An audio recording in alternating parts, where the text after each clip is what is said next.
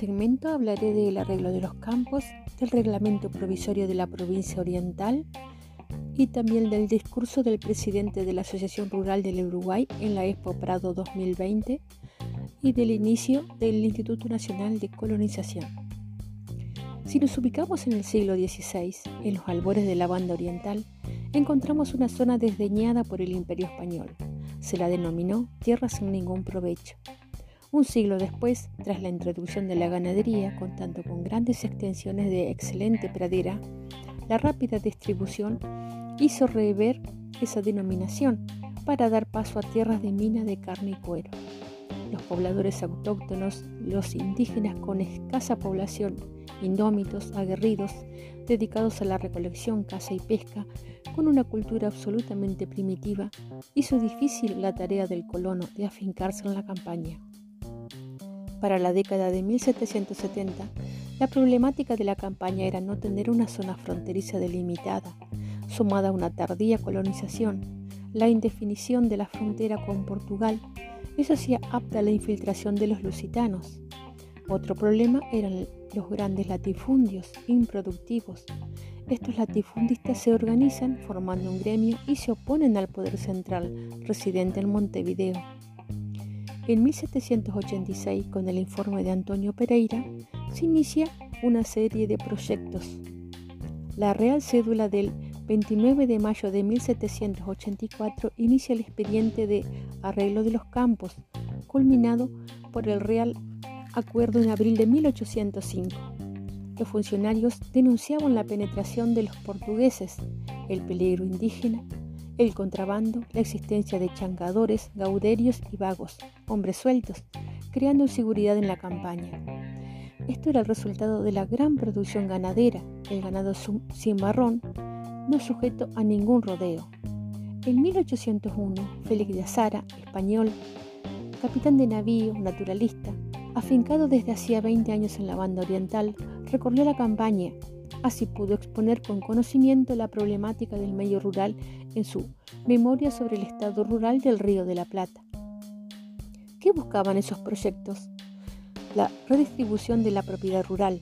Esto se lograría confiscando latifundios improductivos, repartiendo tierras y ganado a indios pobres de toda condición como forma de asentarlos y aquietar el medio rural regularizar las diferentes formas de propiedad, otorgando títulos a quienes tuvieran sus tierras pobladas y pudieran demostrar mediante una construcción habitable, vacadas, que estaban radicados allí y prosperando, pues no se iba a aceptar el ausentismo, el mal de aquellos días.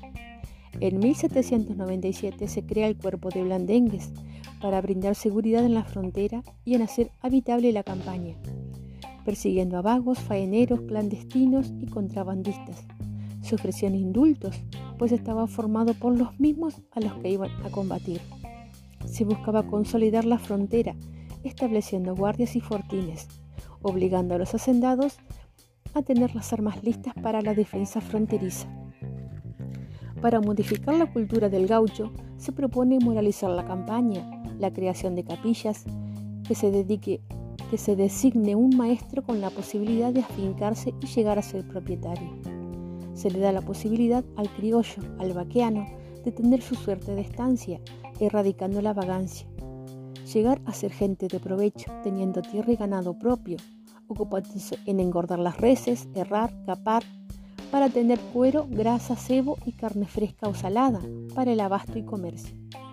Los funcionarios españoles estaban de acuerdo que era necesario regularizar el régimen de propiedad, que se les legalice los títulos a los poseedores, también limitar las grandes extensiones de las estancias, entregar tierras a quienes las trabajaban, reducir a los indígenas, moralizar sus costumbres y colonizar la región fronteriza.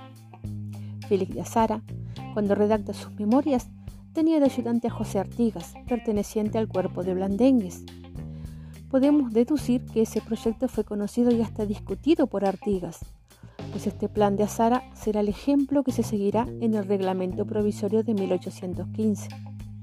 En el plan de Azara se protegía la riqueza ganadera, prohibiendo el uso de bota de potro, no faenando vacas preñadas y buscar soluciones para eliminar los perros y marrones. En el proyecto de 1804 de Miguel Lastarría, este propone que las tierras que excedieran los límites fijados o que hubieran comenzado la denuncia sin proseguir las gestiones fueran denunciadas por particulares, que las recibirían en el Merced, con la obligación de poblarlas en cuatro años. Para la obtención de esas tierras, en Merced, tierras realengas, se daría preferencia a los indios, en segundo lugar a los españoles o mestizos, pobres. Luego seguirían los demás, pobladores los pobres podían beneficiarse con el ganado orejano para poblar sus estancias. En estas propuestas, así como también en el reglamento de 1815 de Artigas, no se hace una sola mención a cualquier forma de indemnización, quizás por hondas raíces en la mentalidad medieval, que en estas tierras realengas, si no se cumplía la función social, era lícito redistribuirlas Bajo la dirección de Azara, a Artigas se le confió la tarea de proceder con el reparto, fraccionando chacras y estanzuelas, desalojando portugueses, demarcando y amojonando los lotes, dando posesión a cada poblador que se le hubiese adjudicado. Luego entregaba a Azara los antecedentes de la operación. Si luego querían expedir los títulos, estarían en el libro de empadronamiento. Los hacendados se agremian y crean la Junta Económica Directiva del Cuerpo General de Hacendados, con 13 miembros. Al gremio lo controlan los ausentistas, propietarios de estancias radicadas en Montevideo. Uno de los directivos de la Junta Económica era yerno de doña María Antonia de Achucarro, latifundista, a quien Artigas durante la Revolución confiscará sus tierras y las repartirá por haber estado en contra del Plan Fundacional de 1805 Reglamento provisorio de la provincia oriental para el fomento de su campaña y seguridad de sus hacendados. Los objetivos del reglamento eran económicos, sociales y jurídicos. Comienza con la reorganización administrativa y judicial de la provincia oriental. En el artículo sexto, los agraciados con suerte de estancia son negros libres, zambos, indios y criollos pobres. Los infelices eran los más privilegiados. Las tierras las recibían como un premio.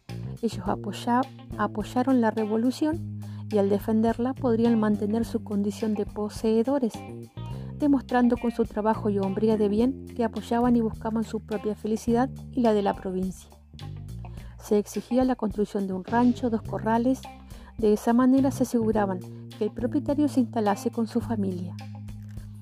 El terreno adjudicado sería de mayor extensión que en la época colonial, legua y media de frente por dos de fondo, 19.800 cuadras o 7.500 hectáreas. Artículo 19. No se podrá enajenar o vender ni contraer deudas sobre esas tierras. Si así se hallase, había la posibilidad de anular el arreglo. No se podía tener más de una suerte de estancia. Artículo 25.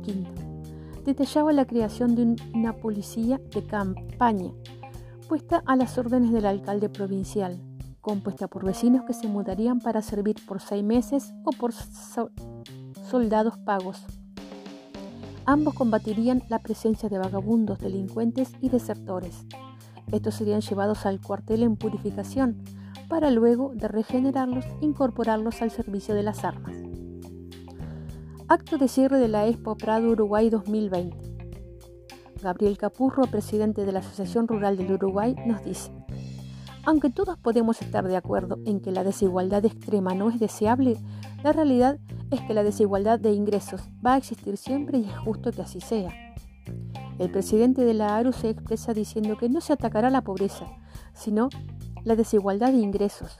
Se protegerá al que invierta, al que arriesgue y genere riquezas, no al que espera las prestaciones en dinero que otorga el Estado sostuvo que las cargas impositivas al sector rural no se volcaron al propio sector, sino a otros sectores, y que esa transferencia generó la falta de desarrollo país, haciéndose imposible una justa distribución dentro del propio sector rural. Las empresas rurales que no tengan rentabilidad no podrán invertir. Si no hay inversión, no hay empleo, no habrá proveedores de insumos ni de servicios, no hay mayor producción. En época de pandemia, esta generará recesión en la economía apoya la política del gobierno de no crear ni aumentar impuestos, poner énfasis en la austeridad y en la baja del gasto público. sostuvo que un requisito fundamental para la reducción de la pobreza en forma estructural es una economía que atraiga inversiones, genere empleo genuino y productivo y contribuya al bienestar general de la población. El Instituto Nacional de Colonización se crea el 12 de enero de 1948 en la ley número 11.029. Su misión es promover una subdivisión de la tierra y su adecuada explotación, procurando el aumento y mejora de la producción agropecuaria y la erradicación y bienestar del trabajador rural. Basándose en el ideario artiguista, este instrumento busca beneficiar la producción familiar en el Uruguay. Este proceso de colonización, con una adecuada selección de criterios, reacondicionamiento y reestructuración, cambios tecnológicos y de proceso, busca como fin alcanzar una explotación de calidad, el aumento y mejora de la producción y bienestar de las familias rurales. Algunos de los requisitos para acceder a tierras del Instituto Nacional de Colonización tener entre 18 y 70 años, contar con conocimiento y aptitudes suficientes para el desarrollo de la actividad agropecuaria. Prioriza a las personas que se dedican a la producción familiar y a aquellas que trabajan en forma asalariada en el medio rural. Da preferencia a familias jóvenes con hijos a cargo, a arrendatarios en situación de desalojo y promueve el empoderamiento de las mujeres y su autonomía económica. Garantiza la igualdad de derechos y la no discriminación entre mujeres y varones.